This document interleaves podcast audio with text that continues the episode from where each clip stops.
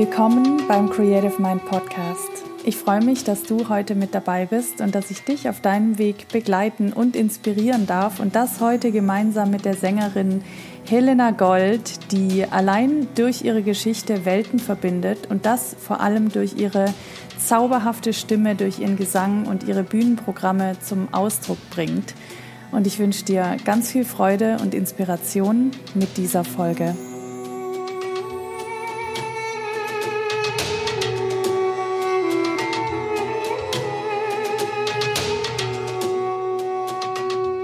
Willkommen beim Creative Mind Podcast. Mein Name ist Maike Döling, ich bin dein Host und ich freue mich ganz besonders auf meinen heutigen Gast, die hier schon so strahlend vor mir sitzt, Helena Gold.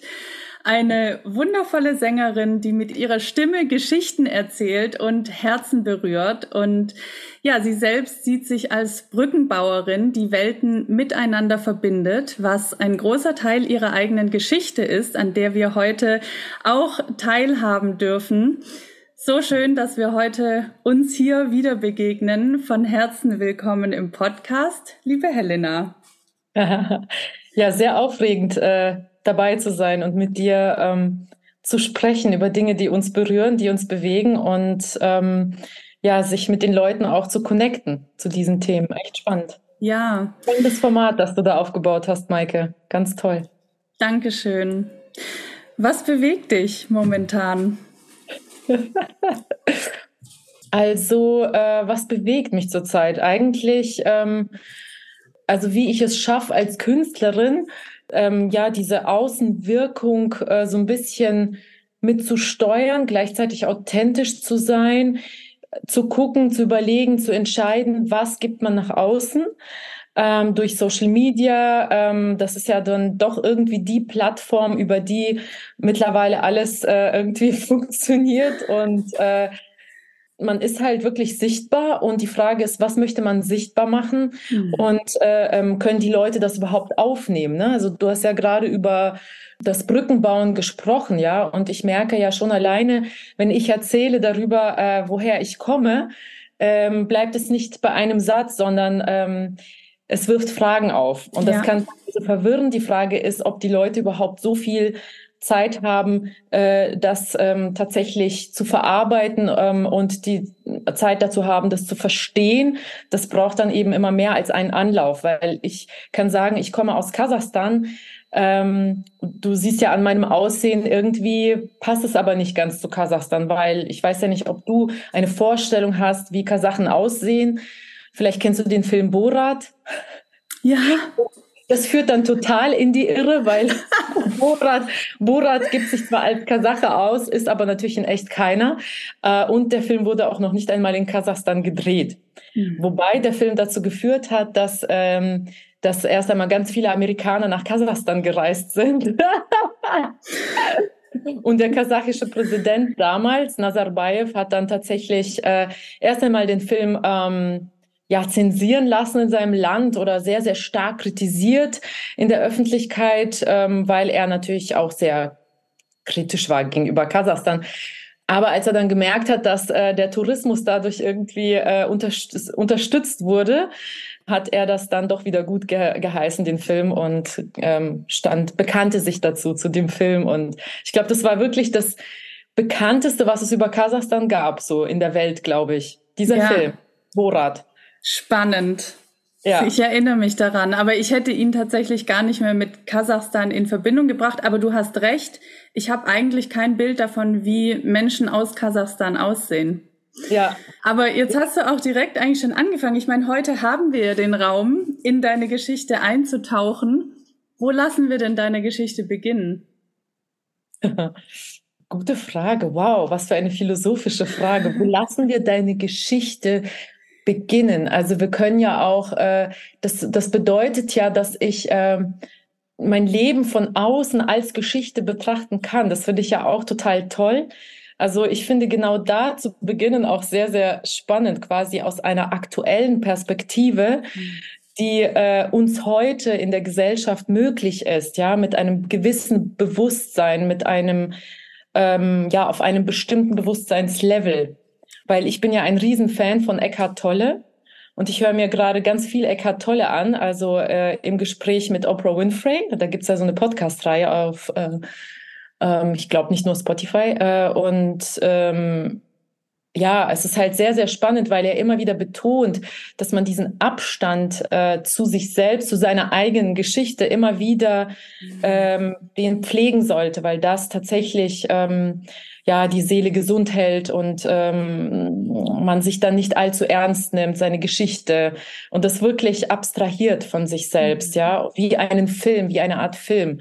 Und das ist für mich, glaube ich, das größte Ziel in meinem Leben. Äh, während ich mich natürlich als Künstlerin irgendwie verwirkliche und das so einen großen Fokus äh, einnimmt in meinem Leben, neben noch der Tochter oder der Familie und so weiter, das sind ja alles verschiedene äh, Lebensbereiche, mhm. dass man im Grunde genommen immer wieder schafft, sich von seinen Emotionen zu distanzieren, also wie macht man das auch? Ja, also wie ist es äh, gut? Also weil sich einfach nur von den Emotionen zu distanzieren, heißt ja nicht, dass du wirklich distanziert bist. Vielleicht versuchst du es halt einfach, aber es ist dann eine Art Konzept oder du ähm, äh, du willst halt drüber stehen, aber tust es nicht wirklich. Du machst es, weil du drüber stehen willst, aber nicht, weil du wirklich distanziert bist oder so. Weißt du, wie ich mhm. meine? Absolut, das, absolut. Das finde ich, äh, also im Grunde genommen spricht er ja auch von Hingabe. Es geht ja nicht nur darum, sich zu distanzieren, sondern im Grunde genommen sich hinzugeben. Mhm. Also den Moment oder das Gefühl wirklich zu akzeptieren, es ähm, auch den Moment zu honorieren und dadurch gewinnst du vielleicht auch an Abstand. Mhm. Ja, ja. echt ähm, total Komplex. Auch das finde ich ja total philosophisch und komplex, aber auch. Aber es ist so wahr, weil ich habe mich, ich beschäftige mich auch immer wieder mit diesem Thema. Was bedeutet Hingabe und was bedeutet es im Moment zu sein? Und es ist tatsächlich so, im Moment sein bedeutet ja, ich gebe mich dem Jetzt hin, dem, was jetzt in ja. diesem Moment ist. Und ich nehme auch an, also ich akzeptiere, nehme an, was jetzt im Moment ist und daraus lasse ich etwas entstehen und nicht aus meiner Geschichte oder meiner Zukunft oder äh, meiner Vergangenheit oder auch meiner Zukunft, meiner Vorstellung vielleicht von der Zukunft, sondern ich gebe mich dem Jetzt muss. hin und schaue, was daraus entsteht. Also und deswegen eigentlich ist es ja auf einer Seite ein Eintauchen in den Moment und gleichzeitig auch ein vielleicht Abstand nehmen von seiner Geschichte oder so. Stimmt, ja, ja. so habe ich das noch gar nicht gesehen und ich glaube, dass, ja, es fühlt sich äh, ja gut an oder irgendwie äh, richtig, ja, mhm. stimmt. Kann man das echt sehen, finde ich auch. Ja. Es gibt einem Schön. eine Orientierung. mhm, mhm. Und gleichzeitig wollen wir jetzt natürlich ein bisschen was über dich erfahren. Du hast selber schon gesagt, du kommst aus Kasachstan. Wir wissen, du bist Sängerin, du lebst in Deutschland. Ja, nimm uns mal ein bisschen mit auf deinen Weg. Wie bist du in Deutschland gelandet? Wie hat das alles mit dem Singen angefangen? Und so weiter. ja, also ähm, tatsächlich ist das etwas, was ich auf meiner Stirn trage. Also meine Herkunft, meine Geschichte, ähm, die mit äh, dem Herkunftsland oder eben dem Kulturclash, der damit einhergegangen ist, ähm, damit zusammenhängt. Das äh, hat mich immer sehr fasziniert. Und das war aber im Dorf, wo ich, äh, ich bin mit sechs Jahren nach Deutschland gezogen, mit meiner gesamten Familie. Da kamen bereits, oder Großeltern, mein Opa lebt nicht mehr, die kamen bereits äh, äh, zwei Jahre vorher nach Deutschland und ich eben mit sechs mit meinen Eltern und meinen zwei Schwestern. Wir zogen ähm, in Bayern in ein kleines Dorf bei Würzburg. Mhm. Und ähm, ja, es war damals schon sehr auffällig oder ungewöhnlich, ähm, Russlanddeutsche aufzunehmen, weil Russlanddeutsche an sich ist, die Geschichte der Russlanddeutschen ist nicht ganz so bekannt in Deutschland, damals noch viel weniger bekannt gewesen. Wir wurden einfach als Russen gesehen. Mhm. Und es ist ja auch sehr, also in Bezug jetzt auch auf den Krieg in der Ukraine, sehr spannend, dass man mittlerweile anfängt, ja auch zwischen den Ländern zu unterscheiden. Früher galt sogar Kasachstan als Russland. Äh, also man hat dann immer gleich angenommen, aha, du kommst aus Kasachstan, ach so, du bist also Russin. Also das ist, obwohl das natürlich ein ganz anderes Land ist, aber es gehörte einmal zur Sowjetunion. Ne? Und das war eben sehr frisch damals, die Geschichte in den 90er Jahren. Die Sowjetunion ist erst zerfallen, äh, alles hat sich aufgelöst und äh, die Länder wurden, ähm, wurden ähm, autonom und ähm, eigenständig und haben auch zu, einer, zu einem eigenen nationalen Empfinden, ähm, Selbstgefühl sozusagen erst finden müssen. Mhm. Wiederfinden müssen, beziehungsweise neu finden müssen. Kasachstan ist an sich nämlich auch von der Kultur her gar nicht so eindeutig, so, so zivilisiert, wie wir es aus der westlichen Welt kennen. Ja, das ist früher eigentlich ein Nomadenvolk gewesen. Die Seidene Straße führte durch Kasachstan. Ähm, und äh, das heißt, viele lebten in Jurten, in so Zelten, teilweise immer noch. Es gibt diese Steppe, äh, die kasachische Steppe, ja, oder ja, so wüstenartige Landschaft.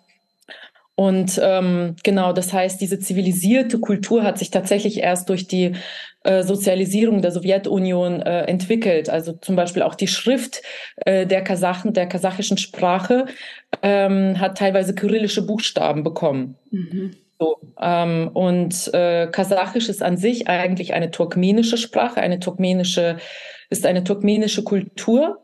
Ne, das heißt, es ist dem Türkischen sehr nah und ähnlich. Es gibt ja noch die Länder Kirgistan oder Kirgisien, Tadschikistan, Usbekistan. Die sind alle recht ähnlich äh, von der Kultur und doch nochmal eigen äh, und gehören alle zu diesem turkmenischen äh, Stamm oder ja, Überbegriff. Mhm. Und ähm, ich bin dort geboren meine Eltern äh, sind aber ähm, in Russland geboren, wo meine Großeltern wiederum als Deutsche hin deportiert wurden. Oh, wow.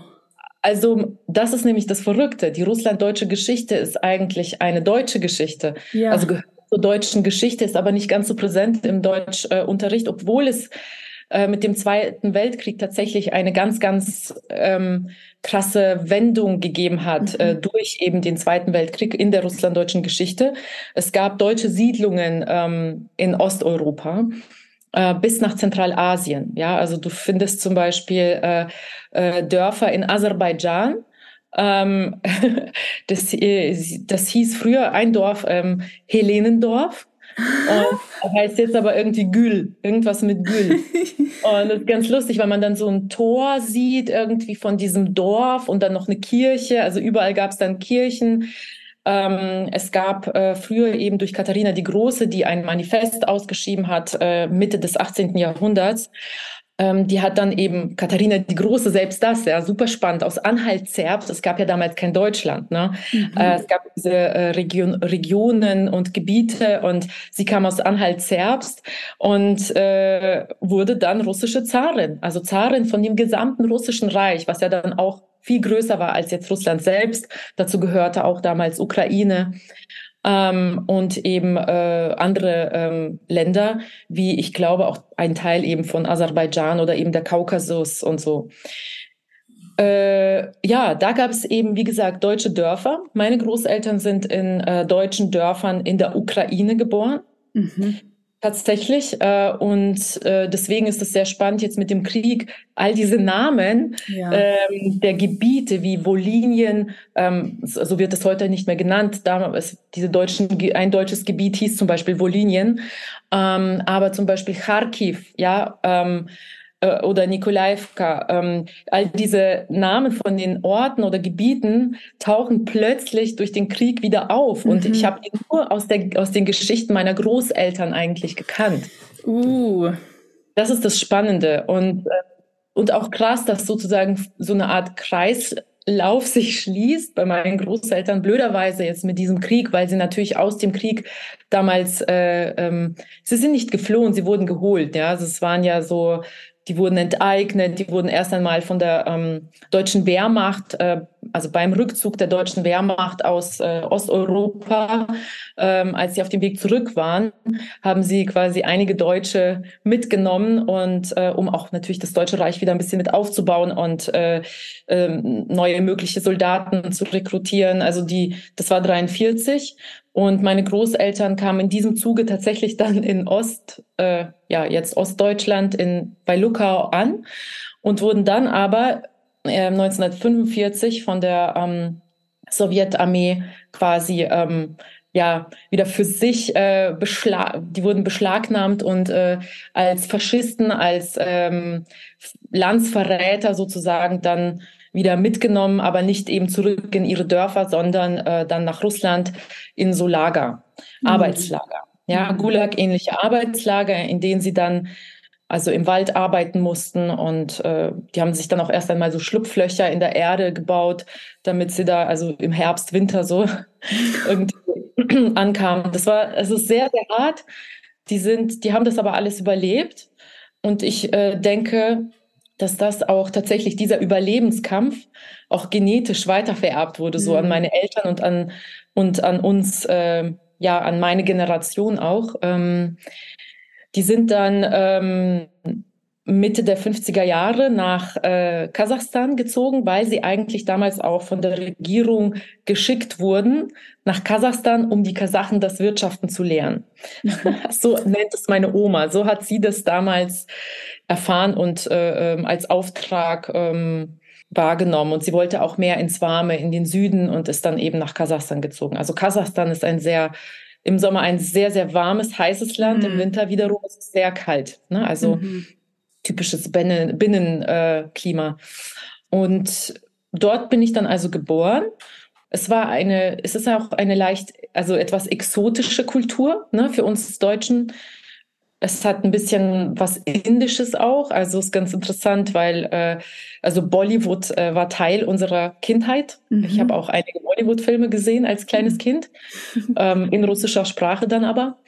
Und ähm, das Essen, ne, die Essenskultur war geprägt von einerseits der russischen, aber auch osteuropäischen Küche und dann auch der zentralasiatischen Küche. Essen spielte eine spielte immer eine sehr große Rolle bei uns.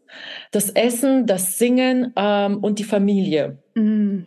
Das alles äh, spielt immer eine große Rolle. Das ist ja auch unabhängig vom Ort so ein bisschen. Ne? Also Essen kannst du überall irgendwie finden und kochen und das ist etwas Heimeliges, das kann verbinden, das ist was Gesellschaftliches, das ist in dir, das kannst du selbst auch ähm, ja, bearbeiten und äh, äh, ähm, verarbeiten zu, einem, zu einer guten Mahlzeit.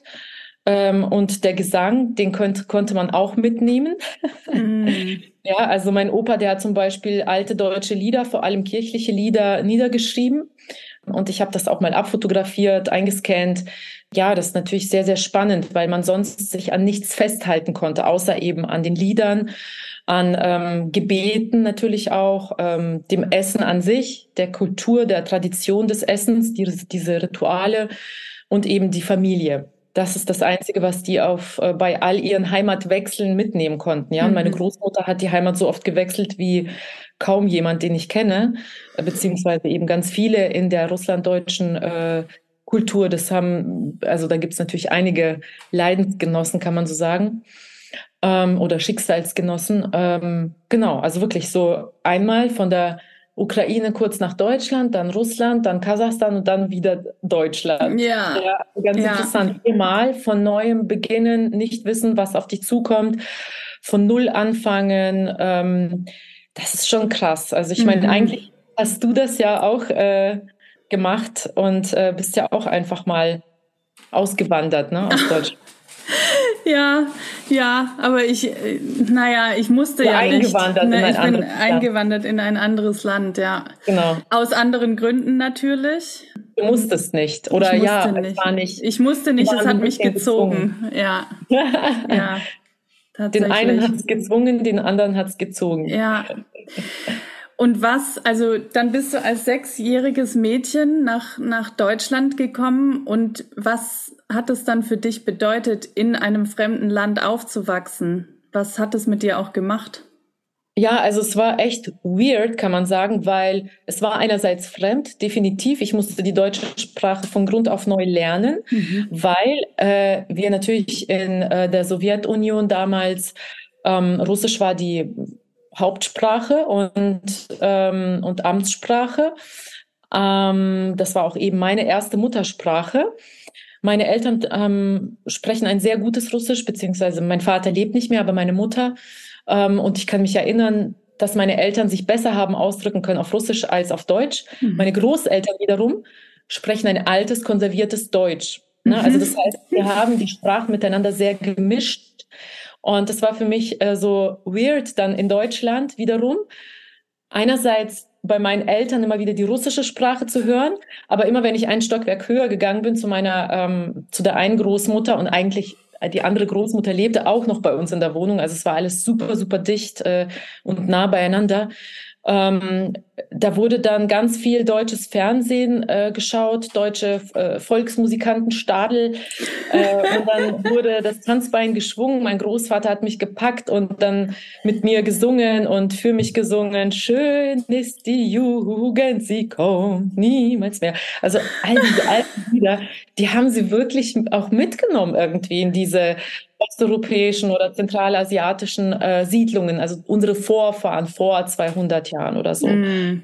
Ähm, und das wurde tradiert äh, und gepflegt und kultiviert. Teilweise sind das Lieder, die hier in Vergessenheit geraten sind, wie zum Beispiel Oh Susanna. Äh, kennst du wahrscheinlich auch nicht, ne? Ja, doch, ich kenne das. Doch. Kennst du? Äh, oh, Susanna, wunderschöne Anna, ist das Leben noch so schön? Oh, Susanna, wunderschöne Anna. Doch, mir kommt das bekannt vor. Okay. Also auch aus meinen früh, ich bin mir jetzt gar, also oh Susanna hast du gerade gesagt und da hat direkt was geklingelt, aber jetzt ah, den ja. anderen Text, den kannte ich jetzt gerade nicht, aber ja, teilweise wurden die Texte tatsächlich auch äh, leicht verändert oder ja. ähm, Genau, je nach Dorf, je nach Siedlung äh, angepasst. Also so an die, was, äh, also manche sind ja so Scherzlieder, ja, bei O Susanna zum Beispiel. Dann kamen irgendwelche Strophen dazu, die dann äh, vor Ort erfunden wurden. Oder neue deutsche Lieder entstanden vor Ort, die dann mit Heimat und Wehmut und Sehnsucht zu tun hatten, natürlich.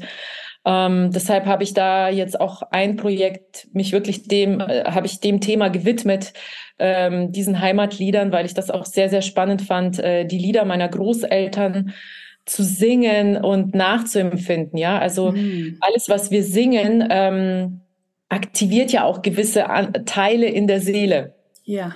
Das ist auch ganz spannend. Ähm, ich habe ja dann später Operngesang studiert. Mhm. Ähm, ich kann auch erzählen, warum.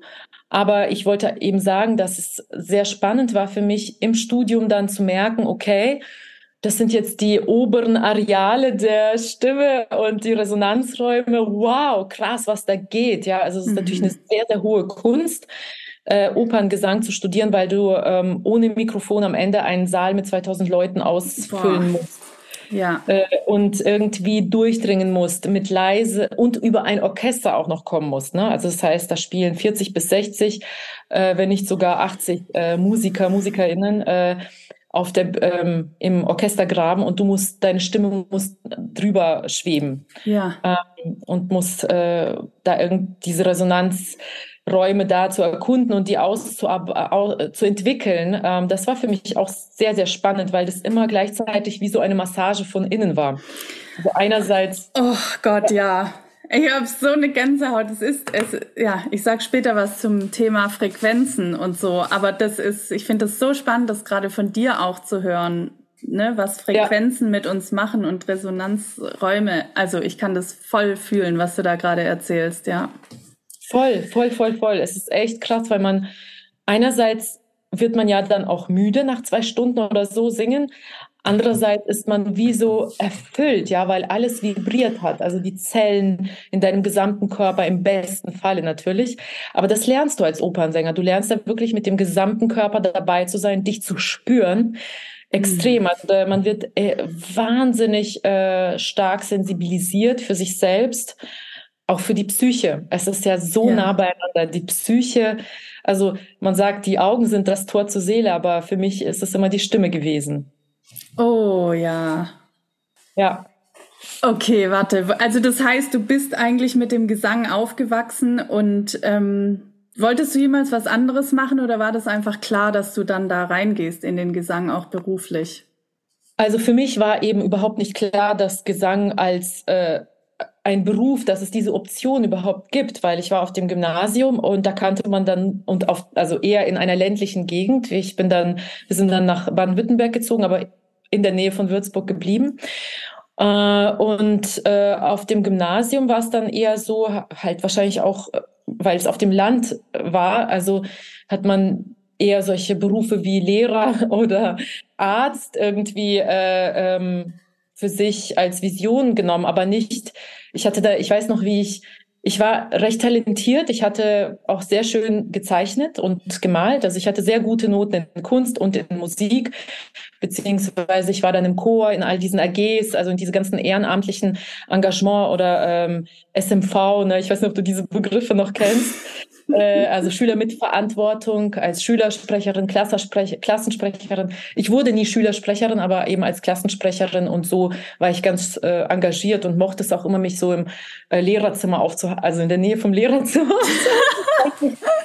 weiß nicht warum. Ja, doch, ich kann es erklären. Das äh, hing damit zusammen, dass man irgendwie, ähm, also diese ungeordneten Verhältnisse bei uns zu Hause, ne? also weil mhm auch meine Eltern waren ja desorientiert. Die mussten sich ja auch erst zurechtfinden in Deutschland, in einer neuen Kultur, weil selbst diese deutsche Kultur von meinen Großeltern war ja auch nicht mehr die, die sie vielleicht noch von ihren deutschen Siedlungen aus der, in der Ukraine kannten oder eben dieses konservierte alte Deutsch hat sich ja auch verändert, ähm, ne? die Sprache, die Kulturen. Man ist in Deutschland doch ein bisschen lockerer gewesen, irgendwie was die Erziehung anging der Kinder als jetzt äh, bei uns zu Hause. Deswegen war ich dann auch immer so neidisch, also we weiß nicht, ob neidisch oder eher so, wow, ich war völlig erstaunt äh, darüber, wie locker die Kinder, also so, also meine Mitschüler und Mitschülerinnen auch im Umgang mit den Lehrern waren, weil ich natürlich die Hierarchie bei uns zu Hause, die war wahnsinnig wichtig. Die Eltern waren nicht nur Götter, sondern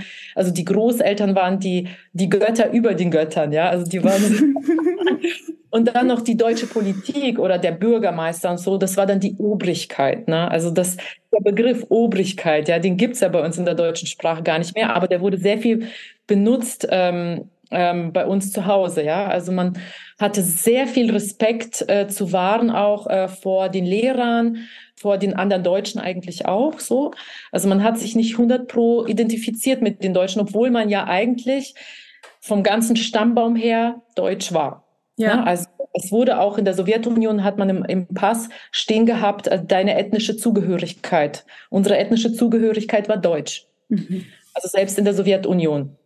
Und dann eben, als wir nach Deutschland kamen, haben wir sehr leicht auch die deutschen Pässe bekommen. Ne, das mhm. war damals äh, Ende der 80er, Anfang der 90er noch sehr leicht und dann wurde es auch immer schwieriger, äh, weil mittlerweile leben ja irgendwie auch knapp dreieinhalb Millionen oder fast vier Millionen äh, Russlanddeutsche oder mit einem ja russisch-deutschen Bezug sozusagen Bürger in Deutschland. Und ja. ähm, das hängt damit zusammen. Und ich war auf der Schule eigentlich dann nicht auf die Idee gekommen, äh, Sängerin zu werden, schon eher Künstlerin. Also ich dachte, ich werde Picasso. Mit acht Jahren hatte ich die Vorstellung, dass Picasso ein, eine Berufsbezeichnung ist nicht ein Künstlername.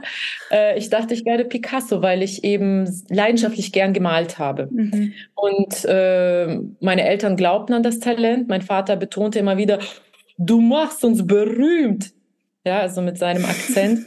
Und äh, das war dann natürlich auch das Ziel, dass die Kinder das, was die Eltern gelassen haben in Kasachstan oder in der Sowjetunion, nämlich ihre Berufe, ihren Berufsstand, ihren Status, ähm, den konnten sie ja nicht so leicht mitnehmen. Ne? Also mein Vater war Ingenieur, Diplom-Ingenieur, meine Mutter ähm, Schneiderin in einem Modeatelier. Es gab noch ganz viele solche Ateliers, in denen genäht wurde. Das ist ja hier gar nicht mehr verbreitet. Äh, es wird alles äh, in Geschäften gekauft.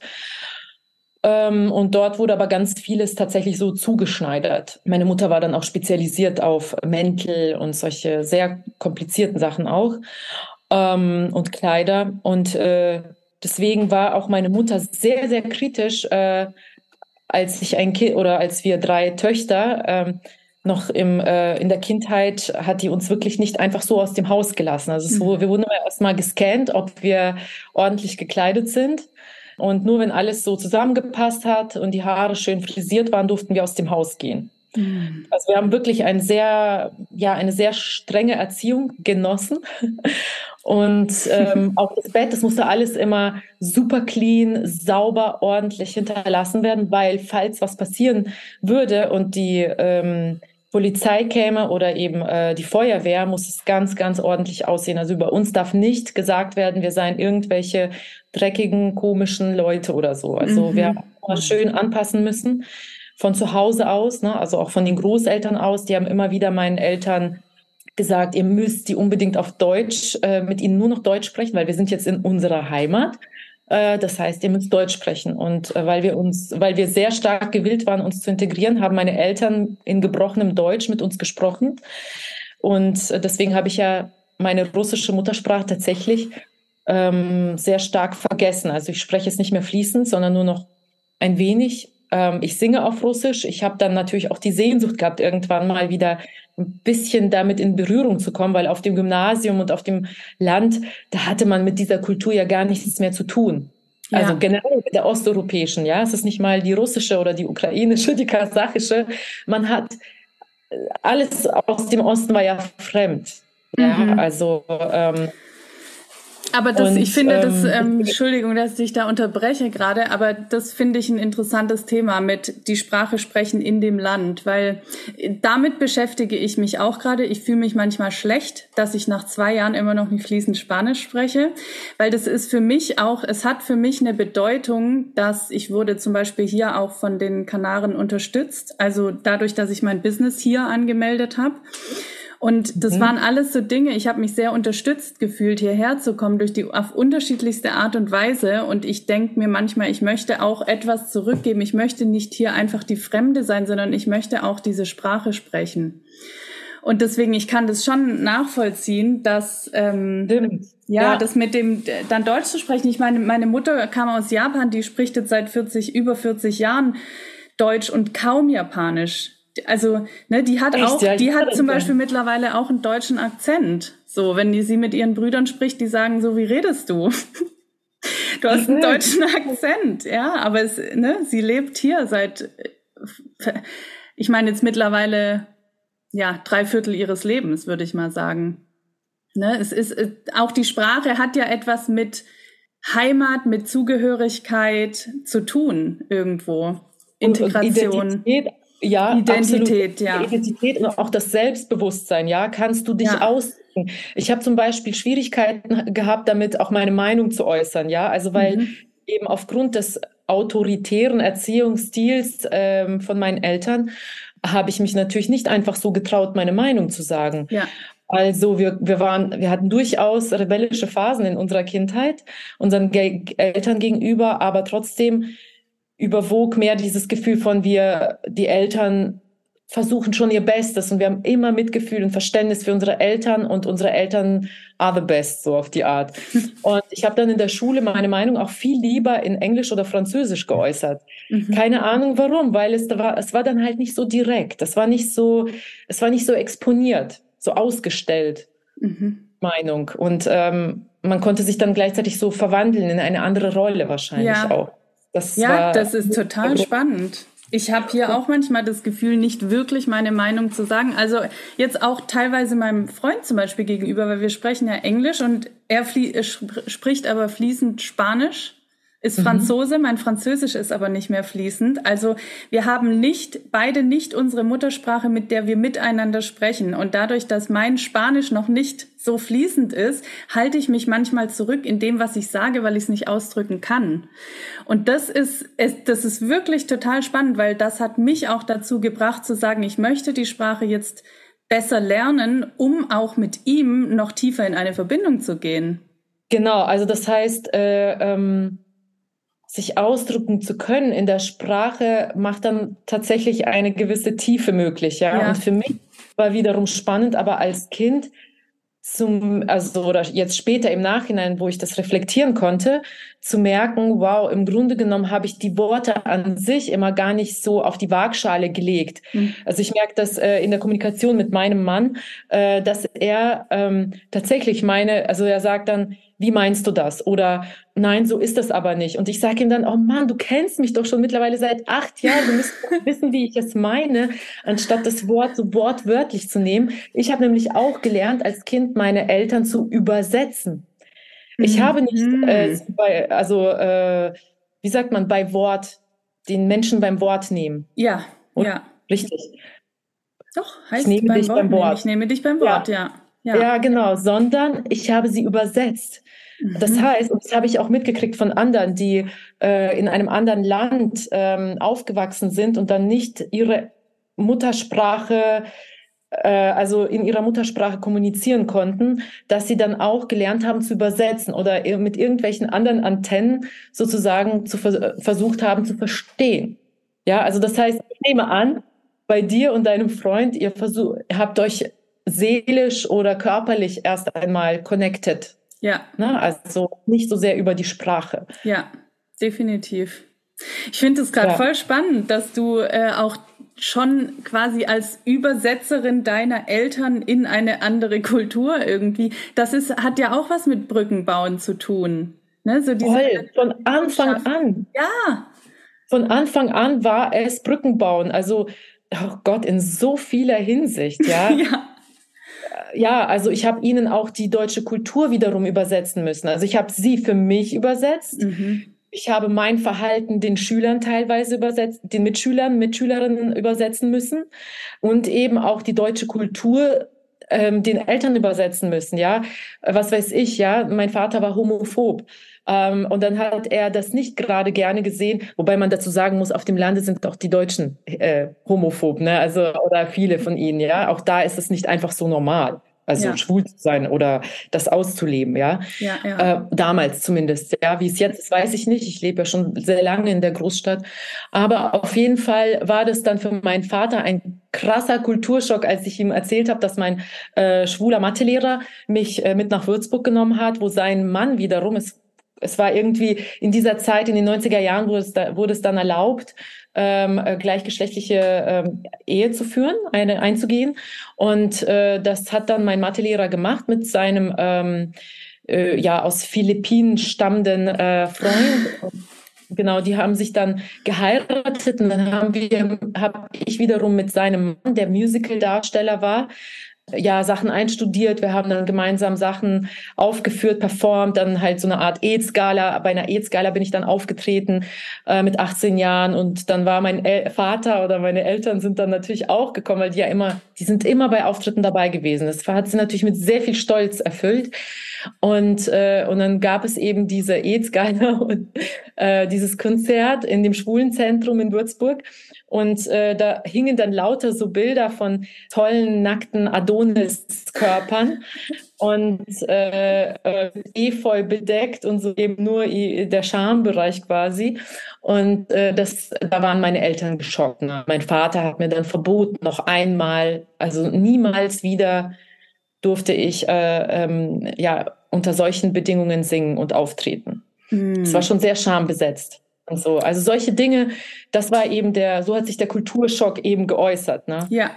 Genau, weil du jetzt eben auch das Brückenbauen angesprochen hast. Also ich würde sagen, ich habe gelernt, äh, so zwischen Demokratie und Diktatur auch so ein bisschen zu jonglieren mhm. und beide ähm, gesellschaftlichen Formen für mich ähm, zu akzeptieren beziehungsweise damit leben zu können. Ja. Ich glaube, das ist die große Herausforderung unserer Zeit, dass jetzt eben demokratische und diktatorische Weltansichten zusammenkommen äh, beziehungsweise aufeinandertreffen. Und die Frage ist, wie kommt man klar miteinander? Mhm. Ja. Und deswegen meine ich auch, dass es Art Übersetzer geben müsste, der nicht nur übersetzt, sondern der Diplomatie, vielleicht auch gewaltfreie Kommunikation nach Marshall Rosenberg äh, gelernt hat und der halt äh, die Kultur auch studiert hat. Also im Grunde genommen jemand, der die Kultur gut kennt, um die, also dass solche Personen letztendlich neben Politikern mit den Politikern mitreisen und dann tatsächlich ähm, nicht nur die Sprache an sich zu übersetzen, sondern auch die Kultur zu übersetzen und auch Weltansichten.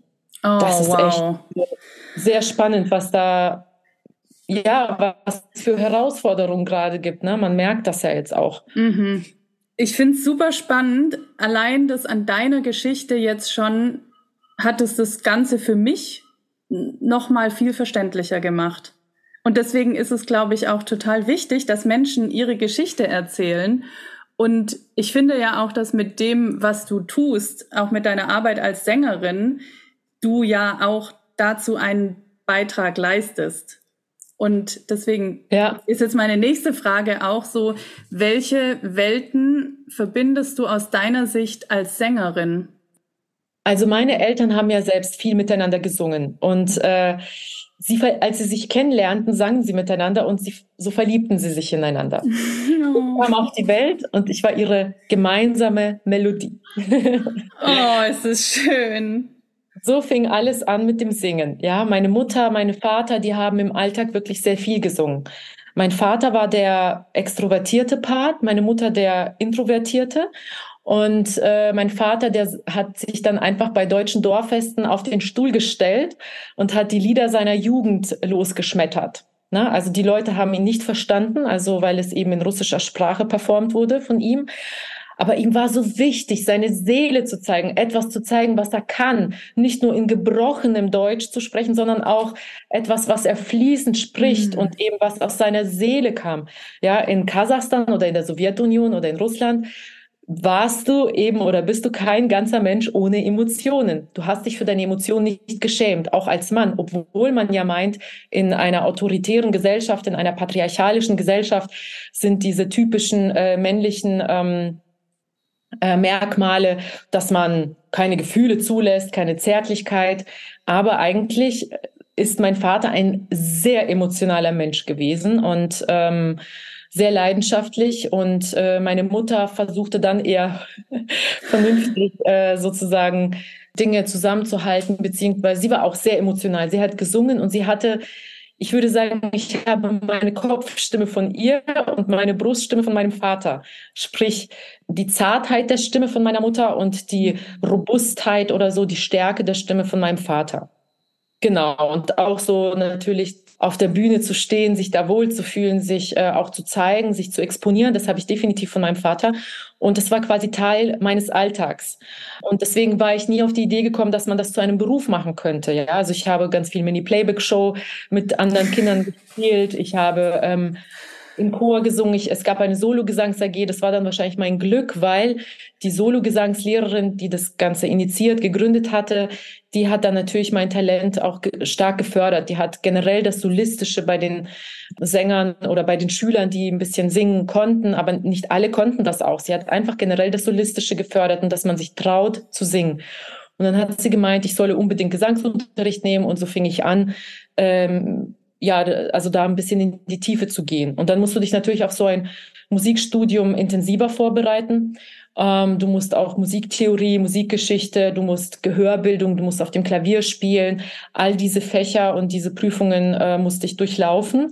Und ich habe mich dann eben vorbereitet. Ich kam nicht auf die Idee, Jazz zu studieren, weil ich äh, bei dem Gesangsunterricht eine zufällig eben eine klassische Gesangslehrerin ähm, hatte. Und das ist meistens der Fall. Die meisten Gesangslehrer, Lehrerinnen sind irgendwie vom Hintergrund klassischer. Ja. Und äh, der Zufall wollte es so. Ich kam sehr leicht in die Höhe, spielerisch leicht. Und deswegen, wenn du dann merkst, oh, oh, es geht sehr leicht, uh, zu singen und dann kriegst du dieses Feedback, wow, wow, wow, wow, wie toll machst du das und komm, versuch doch mal jetzt die Arie oder die, dieses Kunstlied einzustudieren. Ne? Das sind so diese typischen klassischen Formate ähm, aus der Oper oder eben Kunstlieder von Schubert und so weiter. Das habe ich dann einstudiert und habe dann eben Aufnahmen, mich einfach so mal für Aufnahmeprüfungen vorbereitet und äh, habe dann in Augsburg und Nürnberg studiert, in Nürnberg mein Diplom als Opernsängerin oder klassische Sängerin gemacht. Und schon während des Studiums habe ich bereut, dass ich klassischen Gesang überhaupt angefangen habe zu studieren. Warum? Ich geliebt und gehasst auf einmal. Ja, weil du halt doch, ich hatte das Gefühl, dass ich eine krasse Selbstkontrolle haben musste und mich nicht einfach so der Emotion heben, hingeben konnte. Zumindest wurde es mir so im Studium beigebracht, ne? Die Atemtechnik, allein das Wort Technik ja. klingt so abgespalten von der Seele. Ja, es ist abgespalten und das hatte für mich, das habe ich dann aber auch erst alles später reflektiert, ich habe ja auch noch ein paar, ich habe ein paar einzelne Schüler beziehungsweise einen kleinen Chor, den ich auch unterrichte und das finde ich wahnsinnig gut, auch für mich als Sängerin, immer wieder zu sehen, oh, wie ist das für Anfänger und, und, und ich lerne da unglaublich viel, auch für ja. mich selbst als Sängerin ne? und heile mich dann immer auch gleichzeitig oder die, äh, den Teil in mir, der in dem Studium quasi verdorben wurde äh, oder, oder, oder gestresst wurde. Also es, witzigerweise sprechen ganz viele klassische ähm, Sänger und Sängerinnen von einem Hochschultrauma, weil mhm. du da auch eher unterdrückt wirst von deinem Selbstbewusstsein. Also, weil ganz viele der Lehrer, Dozenten, Professoren, Professorinnen sind ja selbst verkappte Künstler oder sing, spielen nicht hauptsächlich auf der Bühne, sondern unterrichten hauptsächlich. Und deswegen ist es eigentlich auch gar nicht so gut, nur zu jemandem zu gehen als Schüler, Student, Studentin, der nur unterrichtet, weil ja. der kann dir gar nichts von dem Leben draußen erzählen. Hm. Mhm. Und das ist das Wichtigste. Es ist egal, welche Technik du hast. Am Ende musst du einfach nur über, über das Orchester kommen, einigermaßen eine gesunde Technik haben, sprich, dass du nach drei, vier Stunden eben nicht heiser wirst.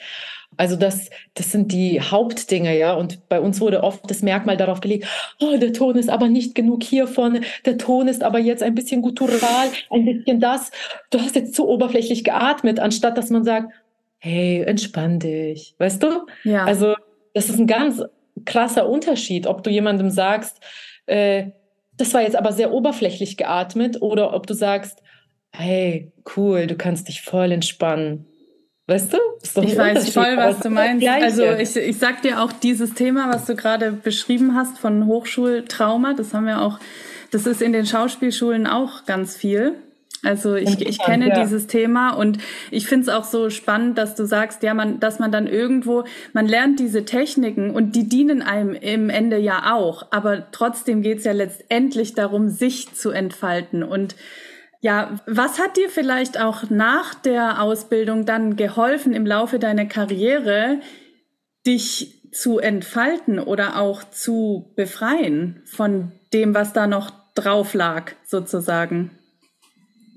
Am Ende natürlich ein ganz, ganz selbstständiger künstlerischer Blick auf das Ganze. Also es ist auch sehr viel Erfahrung, die äh, eine ja. große Rolle spielt, die zu deinem Selbstbewusstsein natürlich äh, beiträgt. Also das muss wachsen. Das kann nicht von heute auf morgen einfach da sein, nur weil du dann aus der Hochschule draußen bist. Ähm, das muss wachsen und das war auch mit sehr viel Lampenfieber verbunden. Und natürlich war das alles auch nicht so einfach, der Weg. Aber ähm, eigentlich habe ich, für, und auch übers Unterrichten selbst, auch interessanterweise, habe ich viel ähm, verstanden für mich und auch geheilt, weil ich gemerkt habe, eigentlich ist es, ist die Technik, funktioniert die Technik sehr viel über Emotionen. Ich weiß nicht, wie es beim Schauspiel hm. genau ist, aber eigentlich zeigt dir die Emotionalität, die Emotionen zeigen dir den Weg der Technik. Also weil, hm. ne, also du stellst dir vor, die Trauer, wenn ein Kind weint, ein kleines Kind weint und es wird nicht heiser. Warum? Da funktioniert körperlich, physiologisch einfach alles. Ja. Und im Laufe der Zeit verlernen wir das, weil wir dann plötzlich, der Hals wird länger, ne? Ein kurzer Hals ist tendenziell tatsächlich für Sänger auch besser, weil der Kopf äh, ähm, also am Körper mehr angebunden ist durch einen kurzen Hals. Ne? Der Weg ist sozusagen länger bei einem längeren Hals.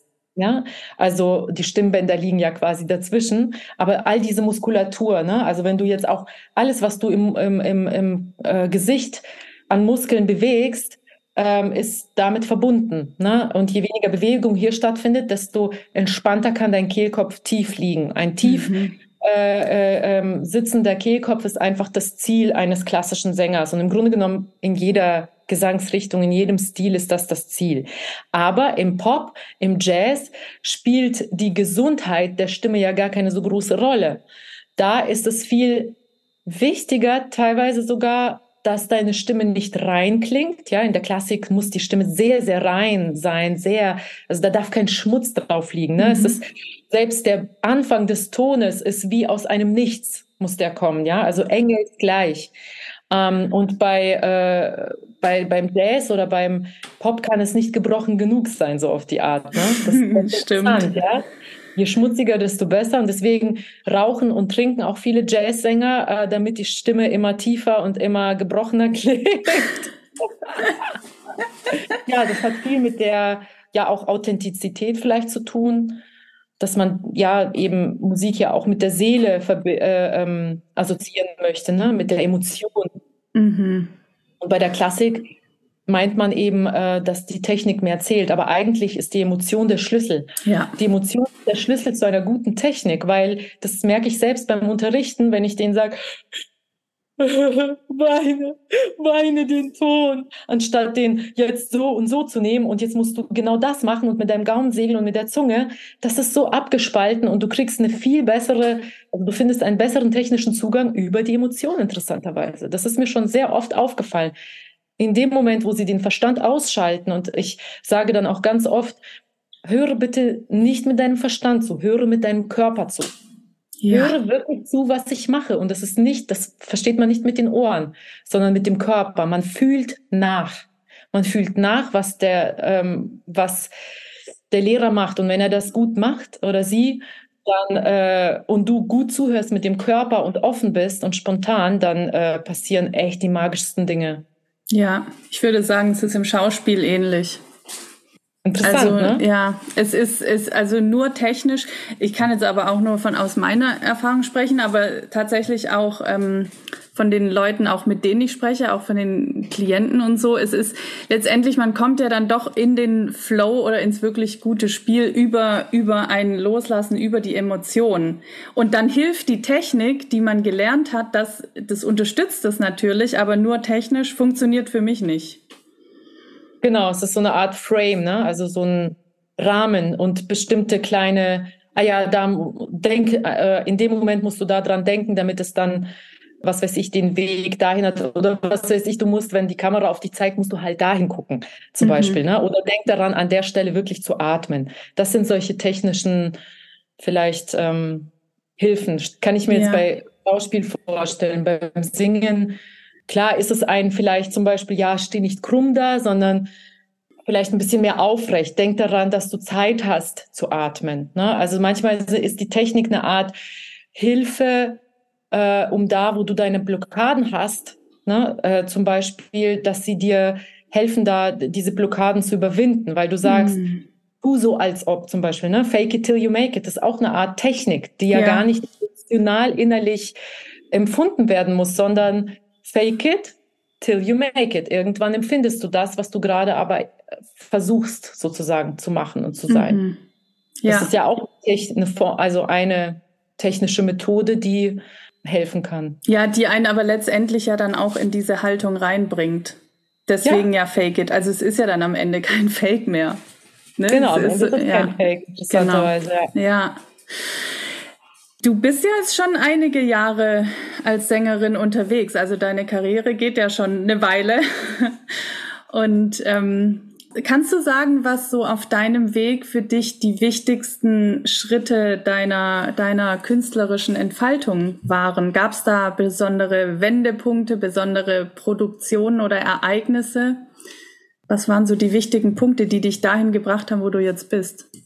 Also ich habe im Studium selbst gemerkt, dass wenn ich äh, Rachmaninov gesungen habe, also das ist ein russischer Komponist, also wenn ich äh, Lieder oder von Tchaikovsky etwas auf Russisch gesungen habe, haben äh, die Stud anderen Mitstudenten und Studentinnen oder die Lehrer äh, sehr positiv reagiert. Die haben gemeint, boah, du singst in Russisch interessanterweise anders. Es berührt uns noch viel mehr. Hm. Das ist etwas Besonderes.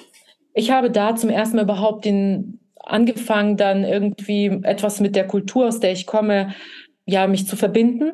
Ich habe dann angefangen, die Geschichte zu studieren, äh, also meine Geschichte, die Geschichte der Russlanddeutschen oder der Deutschen aus eben diesen verschiedenen Gebieten. Und ähm, dann wollte ich die Lieder meiner Eltern erst einmal singen, die sie so verliebt gemacht haben ineinander, ja. Die Melodie, die ich geworden bin. Ich wollte verstehen, was mich alles geprägt hat, meine Seele, wo geht die Emotion am meisten auf, bei welchen Liedern, bei welcher Stimmlage. Mir war es zu wenig, immer nur in der Kopfstimme zu singen als Opernfrau. Ich habe dann so gedacht, ich hole die Emanzipation für meine Mutter und meine Großmutter nach, aber ich glaube, ich muss die auch noch in der Opernwelt für die Opernsängerinnen äh, nachholen, weil äh, die Opernsängerinnen haben ja schließlich auch Brust. Ja.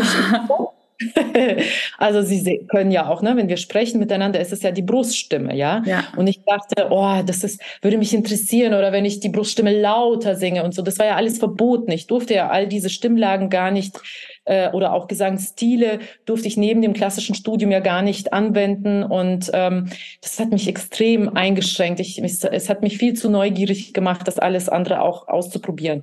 Was aber geheißen hat, okay, dann kannst du nicht mehr die Karriere einer Opernsängerin anstreben. Also bin ich nach Berlin gezogen und habe dort erst einmal ganz viel Crossover gemacht. Ich habe äh, Opern, äh, experimentelle Oper mitgesungen, Produktionen. Das heißt, ich musste dann schon auch vorsingen gehen, was mir mich ja an sich auch sehr stört, dieses Vorsingen ne, als Zahl. Du bist ja eine Zahl, ja. eine spielen ist dann tatsächlich auch so und muss dich dann präsentieren.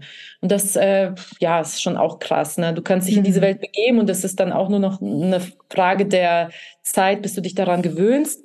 Aber ähm, das war mir nichts. Ich habe dann versucht, eigene Konzertformate auf die Beine zu stellen. Ich habe dann einfach ganz simpel mit einem Biograf autobiografischen Konzert begonnen, ne? um dann äh, eben diese verschiedenen Musikstile, die mich geprägt haben, auch in Liedern ähm, und eben verschiedenen, also die, der, der ganze Lebensweg, den habe ich dann in diesen Liedern, verschiedenen Liedern, verschiedenen Gesangsstilen, verschiedenen Gesangslagen tatsächlich dann performt und habe dann eben auch Stiftungen gefunden. Also ich meine, die Stiftungswelt ist so groß in Deutschland. Es gibt so viele Wege, die du gehen kannst als Künstler.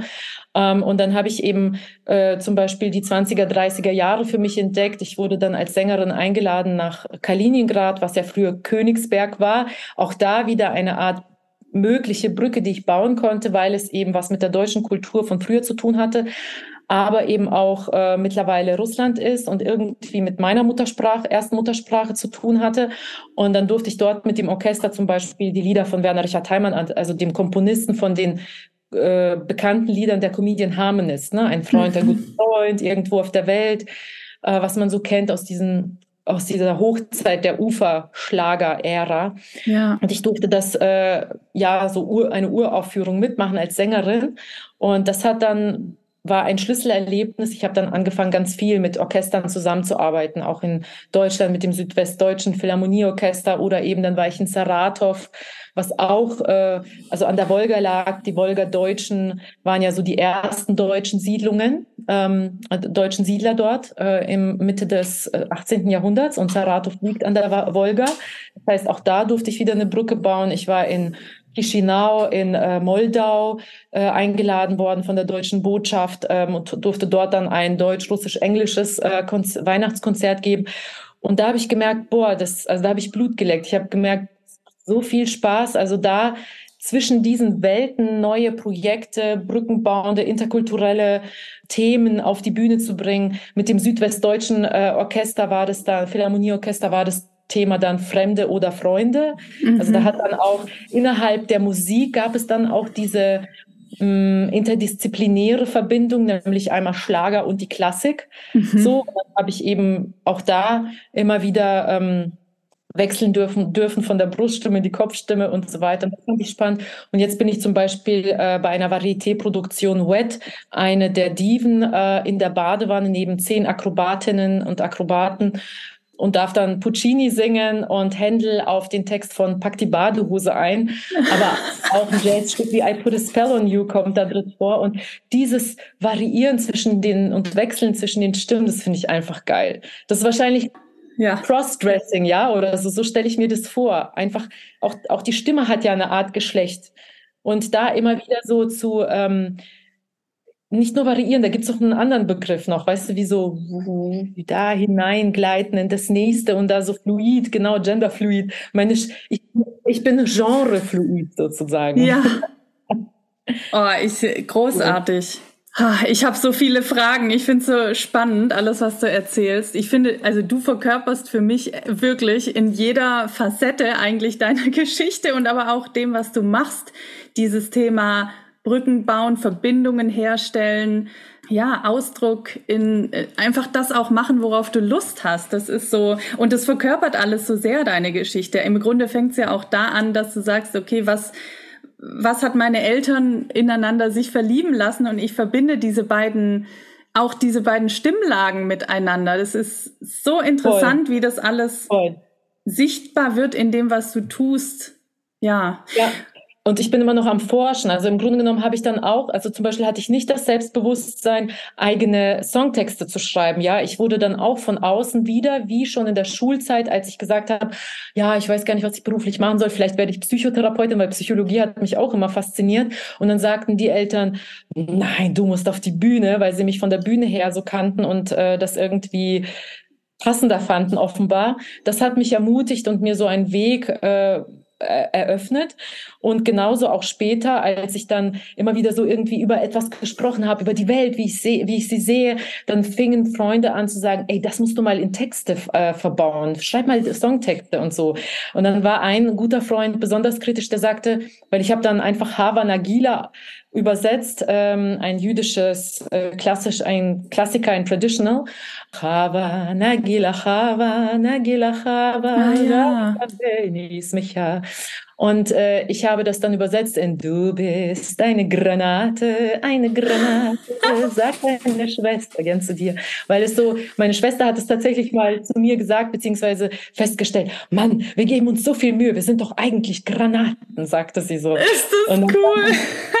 Und dann habe ich das so verbaut zu diesem Lied und so. Und dann habe ich, äh, am Ende ist das ein, ja, so ein 20er-Jahre-Lied geworden. Auf diesen Text bin ich mittlerweile sehr stolz, aber ich war sehr unsicher, überhaupt in einer Sprache, die ja nicht meine erste Muttersprache ist, überhaupt Texte zu schreiben. Ja, also es war auch so schambesetzt und äh, ich war sehr ängstlich, aber ich habe es gemacht. Ich habe mich überwunden und habe dann eine erste CD, ein äh, erstes Album veröffentlicht äh, über ein äh, Label in Hamburg und ich hatte dann meine Auftritte sogar im Fernsehen bei ZDF MoMA und so weiter und es war schon eine Tour geplant in 2020 und dann kam natürlich Corona dazwischen. Das hat dann wieder alles so ein bisschen ähm, verändert, den mhm. Weg. Aber der ist auch nicht schlechter jetzt deshalb. Also ich habe, äh, Corona ist vorbei und das merkt man auch tatsächlich in der ähm, Bühnenwelt.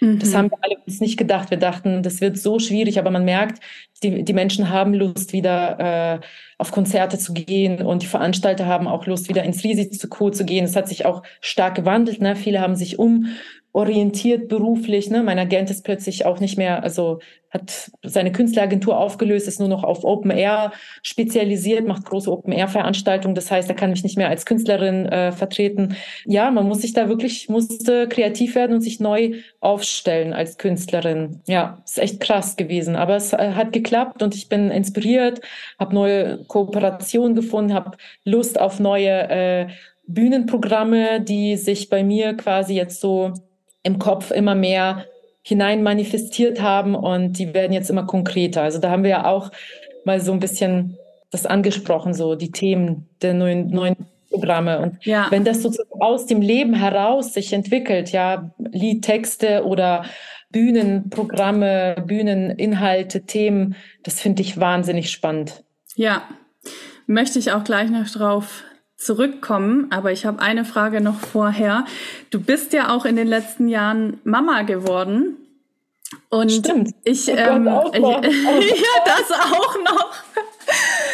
Und mich würde interessieren, was das auch für dich als Künstlerin verändert hat.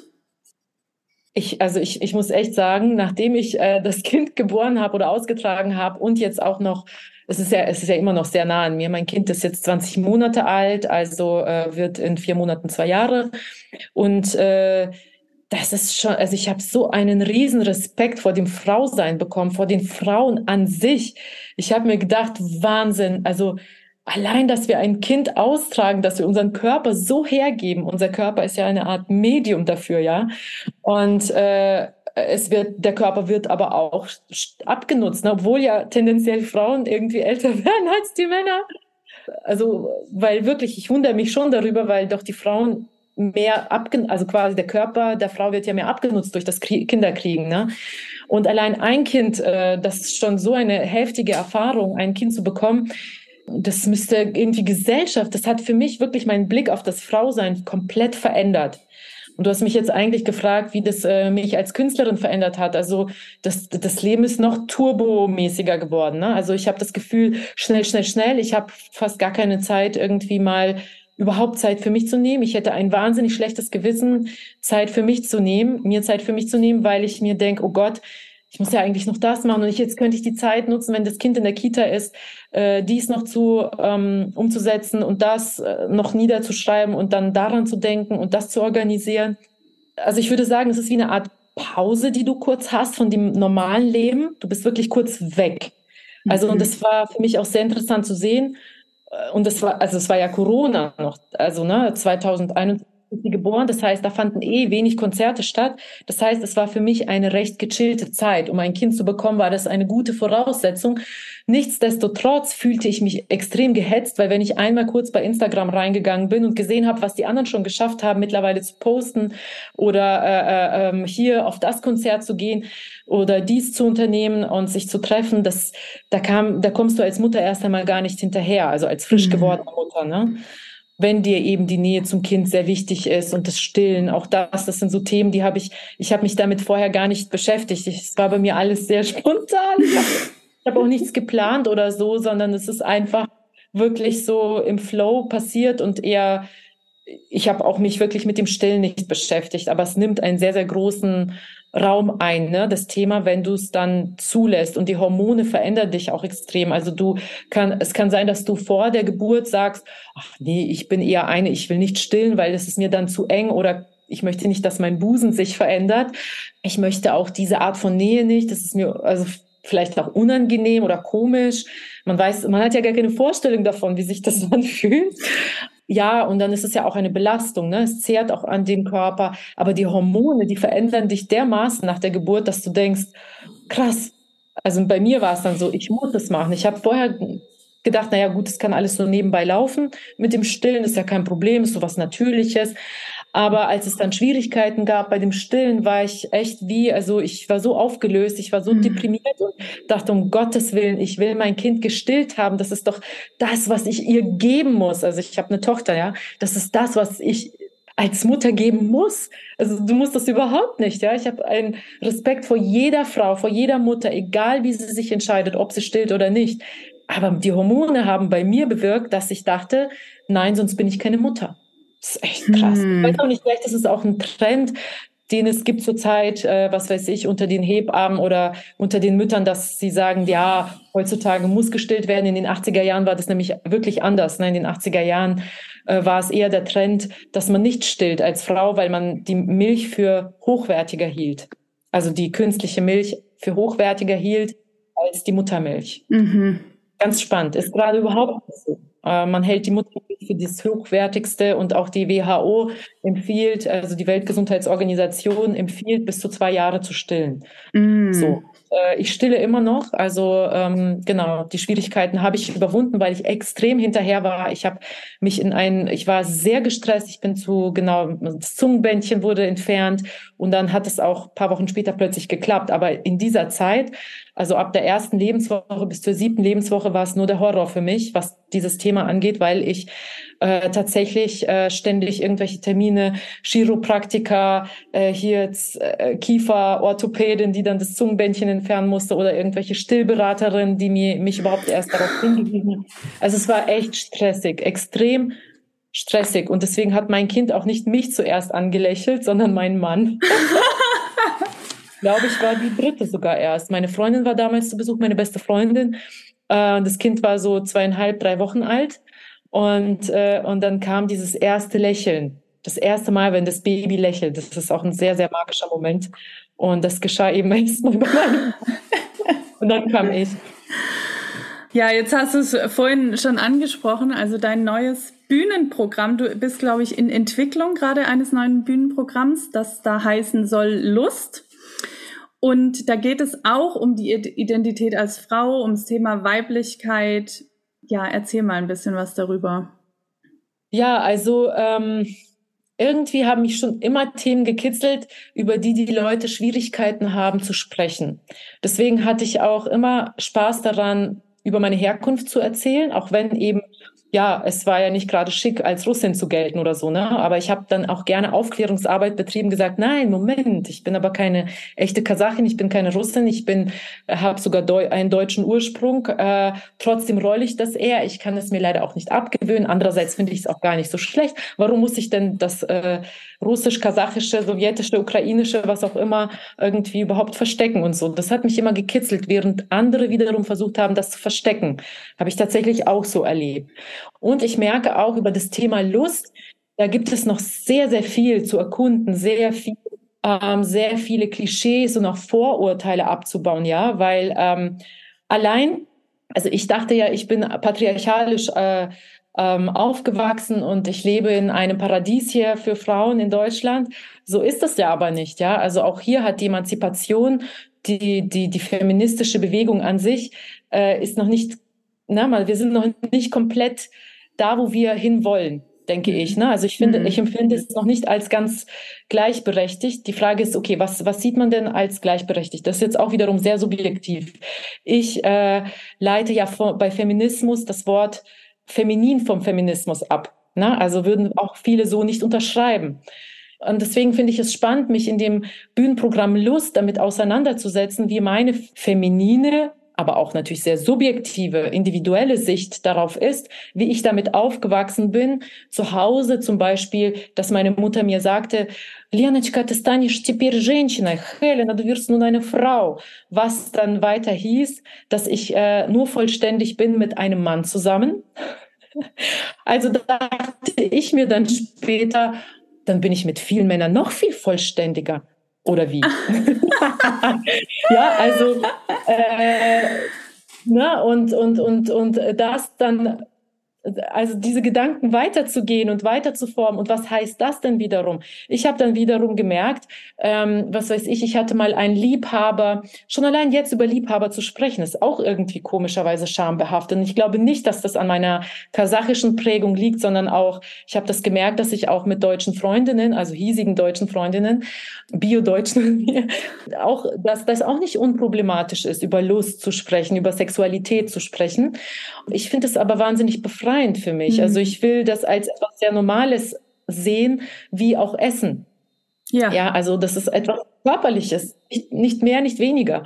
Und all diese Bewertungen und diese, die Scham, und ich bin ja auch katholisch zum Beispiel immer noch, ich bin nicht aus der Kirche ausgetreten, die Sünde, ja, all das, all das ist ja irgendwie unterbewusst äh, in uns drin. Ähm, und das, mich damit auseinanderzusetzen, ganz offen, finde ich sehr spannend. Mhm. Ich sehe mich als Medium eigentlich auf der Bühne, ja. Und ähm, deswegen hilft mir der Eckart Tolle, mich auch nicht ganz so sehr zu identifizieren mit mir selbst äh, und mich ein bisschen von meiner Scham, die ich ja wie jeder normale Mensch auch mit mir herumtrage, ein bisschen zu befreien. Aber es kitzelt mich halt irgendwie. Ja.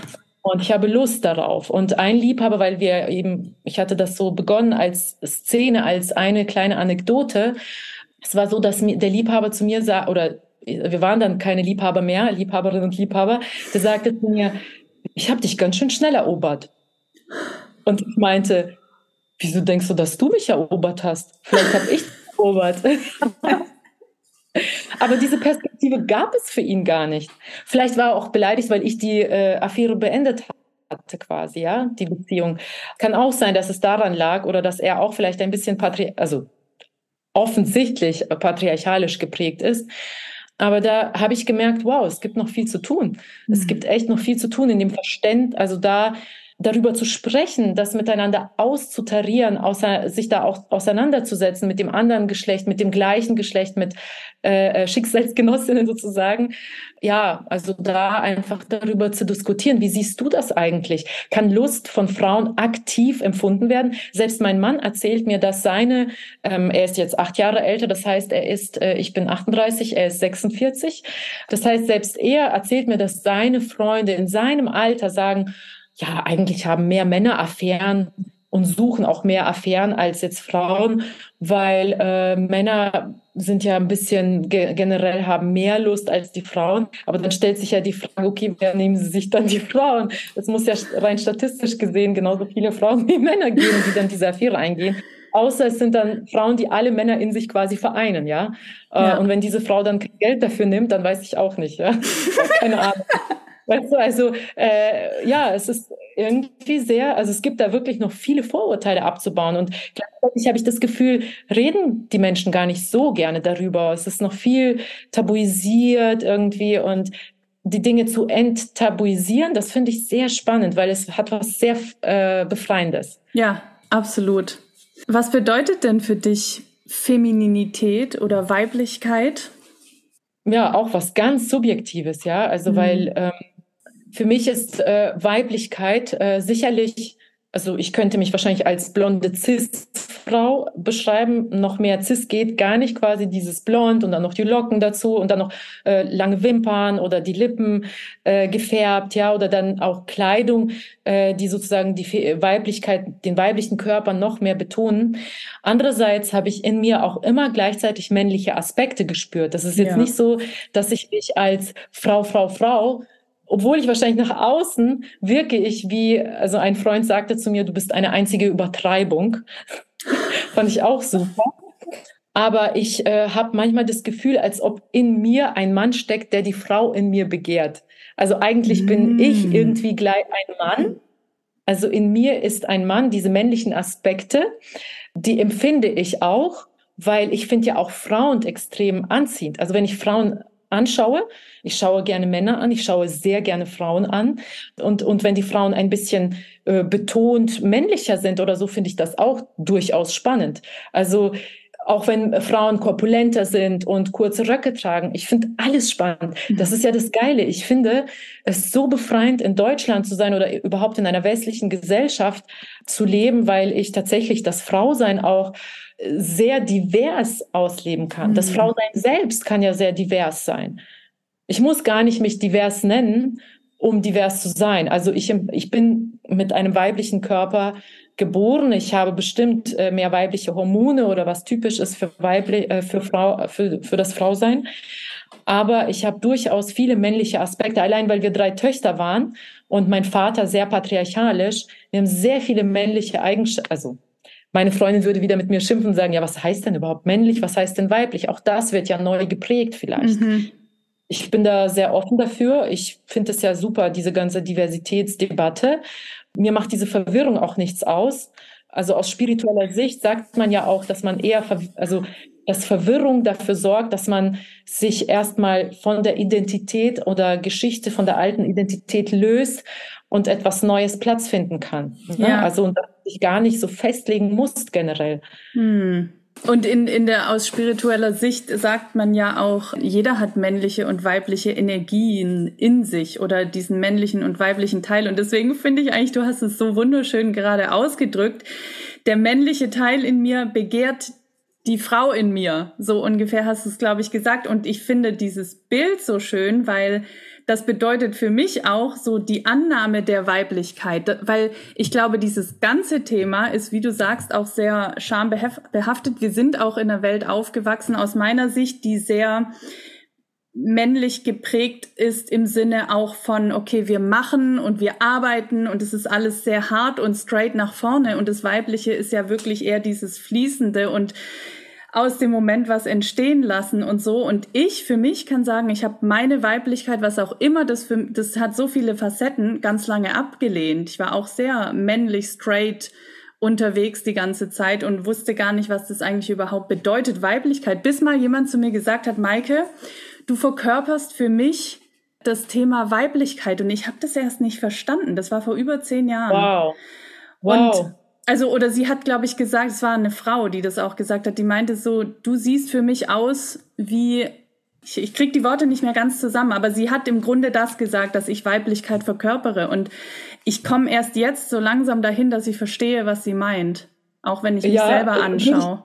Würde ich auch so unterschreiben. Vielleicht auch so eine Art äh, römische, griechische Statue oder so. In diesem Sinne klassisch weiblich. Also gar nicht irgendwie die klassische Weiblichkeit der 50er, Marilyn Monroe mäßig oder der 20er oder was auch immer, sondern vielleicht etwas ganz archaisch weibliches, ne? Mhm. Was sie damit meinte. Und das ist etwas sehr Weiches.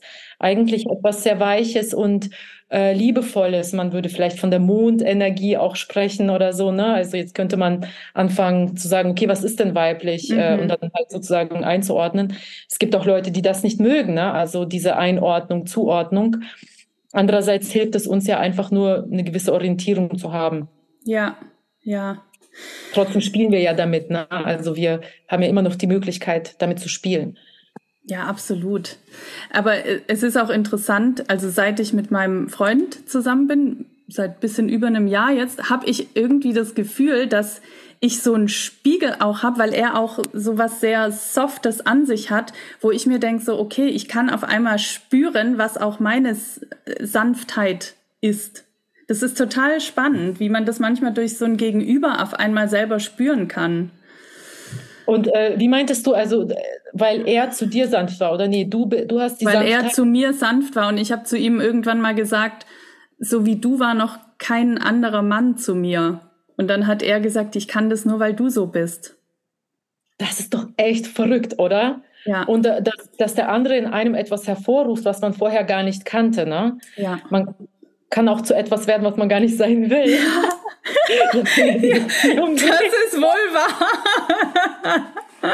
Ah, genau, und das äh, gilt es dann nochmal von neuem auch anzuschauen. Aber sehr interessant, weil ich ja manchmal denke, krass eigentlich, dass wir Frauen ja eigentlich quasi die zarteren Geschöpfe sind, werden wir aber eigentlich vom Manne eher gröber angepackt. Also weißt du, was ich meine? Wir mhm. sind diejenigen, die auch das Zarte geben, aber empfangen tun wir ja eher dann quasi das Gröbere. Das stimmt. Ja, ja der Körper stimmt. des Mannes ist ein schwererer oder ähm, vielleicht ist er auch ein bisschen gröber in der Art, wie er uns anfasst. Andererseits kann das Weibliche in uns ähm, diese Ausstrahlung hervorrufen, dass sie wiederum die Weib also weiblichere Aspekte in sich quasi dann auch ausleben, sprich ja. Was weiß ich, dass man dann auch sehr sanft und zart gestreichelt wird ne, oder angefasst. Mhm. Finde ich auch sehr ja. spannend, diese Aspekte. Total.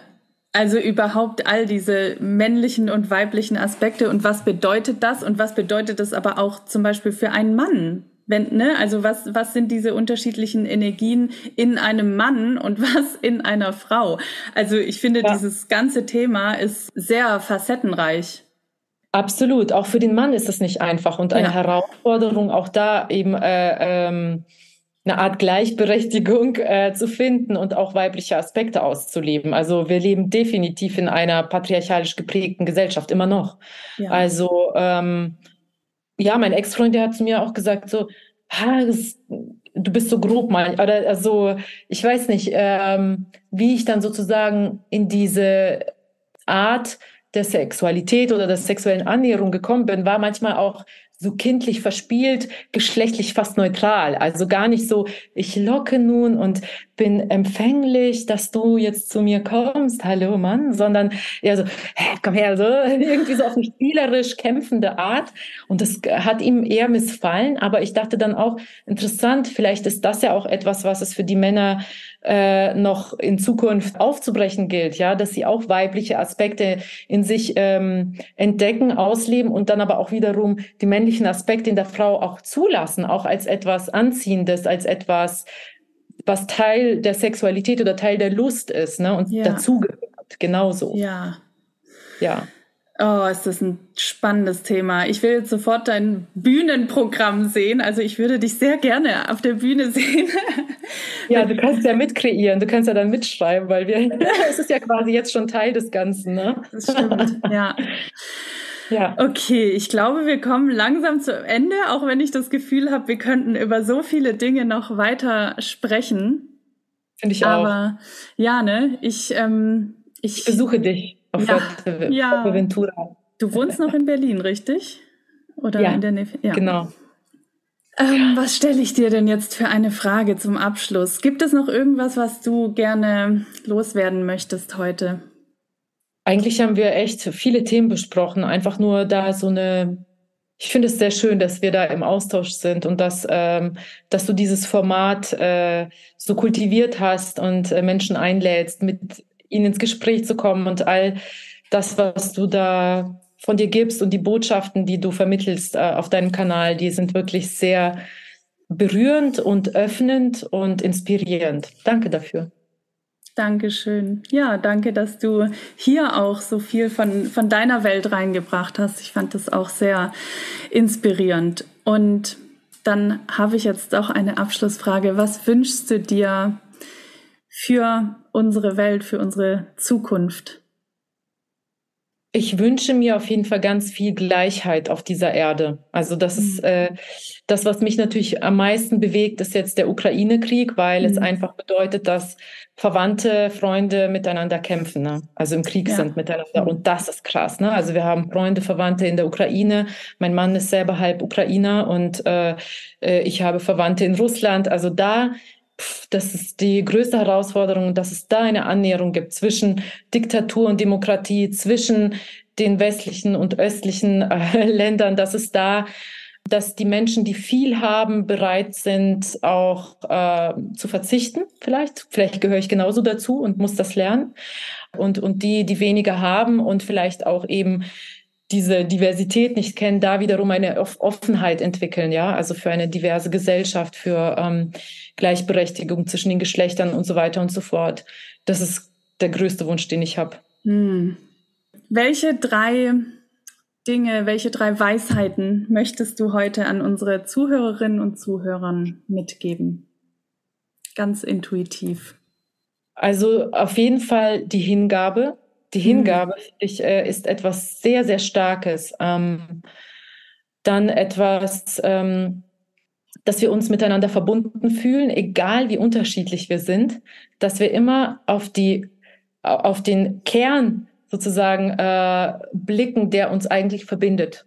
Und ja. das ist ja das, das Göttliche in uns oder das äh, Ursprüngliche eigentlich, die Natur des Menschen an sich. Der Mensch ist Mensch. Du bist Mensch, ich bin Mensch, egal wie unterschiedlich wir sind äh, vom Charakter und so, dass wir schaffen, da so eine Art Abstand äh, zu uns selbst auch immer wieder zu gewinnen und uns zu trauen, äh, im freien Fall zu leben, also sprich ganz im Hier und Jetzt. Und dass sich das in der Gesellschaft verändert. Und da bin ich natürlich Teil davon und äh, muss dann genauso versuchen, das äh, beizutragen, ähm, dass dann eben nicht mehr das männliche Prinzip, von dem du vorhin sprachst, nämlich das Le etwas leisten, etwas also noch mehr zu haben als die anderen, noch mehr Freiheiten auch, noch mehr Geld, noch mehr, äh, noch erfolgreicher zu sein oder so, dass das an Wert verliert. Ja, mhm. und dass neue Werte dann dafür Platz finden, nämlich das Verbindende, das, ähm, ja, das Einfache vielleicht. Mhm. Ja.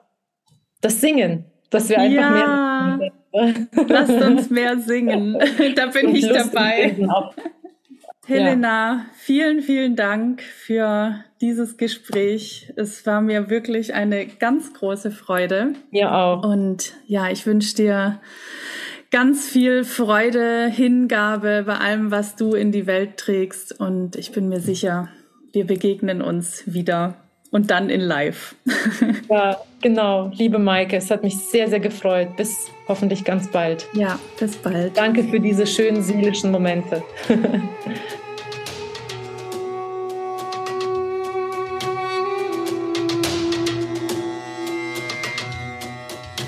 Ich hoffe sehr, dass wir dich mit dieser Folge inspirieren konnten und dass du etwas für dich und deinen Weg daraus mitgenommen hast.